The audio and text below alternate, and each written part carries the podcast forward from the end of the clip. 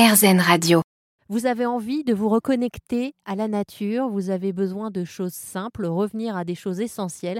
Vous pourriez décider de tenter l'expérience et l'aventure de quelques nuitées à la ferme, dans un camping à la ferme, en l'occurrence celui de Sabrina, camping qui s'appelle L'Heureux Hasard, situé entre la Sologne et le Val-de-Loire. Sabrina qui a donc des hébergements insolites. On peut évidemment aussi venir avec sa tante pour passer quelques nuits. Je parle du moyen de, du moyen de couchage, hein, mais sinon on peut venir aussi en famille sans aucun problème. Et ce qui est bien dans ce camping à la ferme, c'est que Sabrina propose aussi des randonnées avec ses 17 ânes. On part à la journée se balader avec un âne. J'ai demandé à Sabrina de nous parler de son histoire avec les ânes. Comment est-ce que tout ceci avait commencé? Alors, bah, c'est une petite histoire familiale. En fait, euh, on a adopté une petite fille en Inde et quand elle est arrivée dans notre euh, foyer, on avait déjà deux enfants biologiques qui étaient tout petits. Et on s'est dit, bon, il va falloir trouver euh, quelque chose euh, qui permette de créer du lien. Euh, voilà, donc on savait pas trop et on s'est dit, bah, il faut qu'on trouve quelque chose avec un animal. Donc on, avait, on était parti sur les chiens de traîneau et mon mari, ça ne l'a pas trop beauté. et j'ai dit, bah, pourquoi pas une randonnée avec des ânes. Et voilà comment nous avons, nous, découvert la randonnée avec des ânes. Et j'en ai fait mon métier plus tard. Ces ânes arrivent euh, bah, chez vous, dans votre ferme. Et comment vous faites en sorte euh, que ces ânes soient capables d'aller avec de parfaits inconnus et de les suivre en randonnée? Alors, ben, j'ai commencé avec des ânes très bien éduqués. je me suis pas lancée comme ça. Donc, euh, ben, c'est plutôt eux, qui m'ont appris. Et je fais aussi partie de la Fédération nationale et randonnée. Et donc, on est une fédération euh, de d'âniers, d'une soixantaine d'âniers sur toute la France.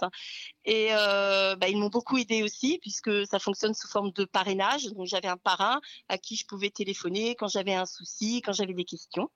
donc, j'ai commencé comme ceci. Et puis, ben, après, je vais dire que mes vieux ânes m'ont appris, mais aussi appris aux suivants qui arrivaient. Et puis on les éduque effectivement à passer euh, un fossé, à passer euh, un petit guet, à passer, euh, à ne pas avoir peur des voitures, des motos, etc. Voilà, moi c'est mon travail de l'hiver.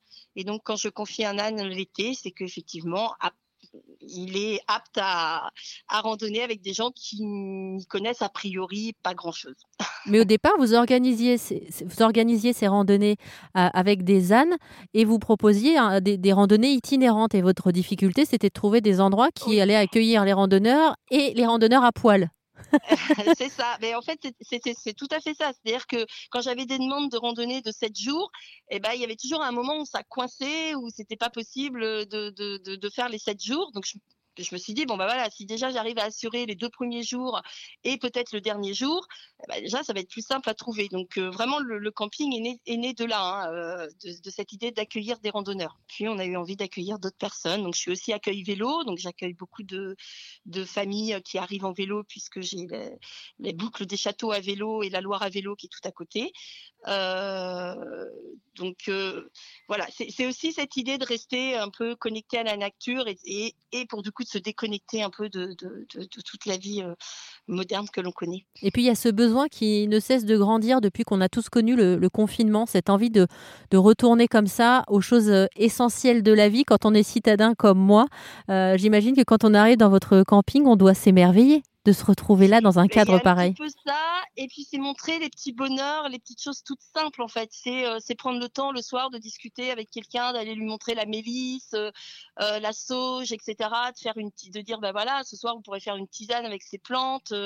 Enfin revenir vraiment regarder les étoiles le soir, entendre les enfants.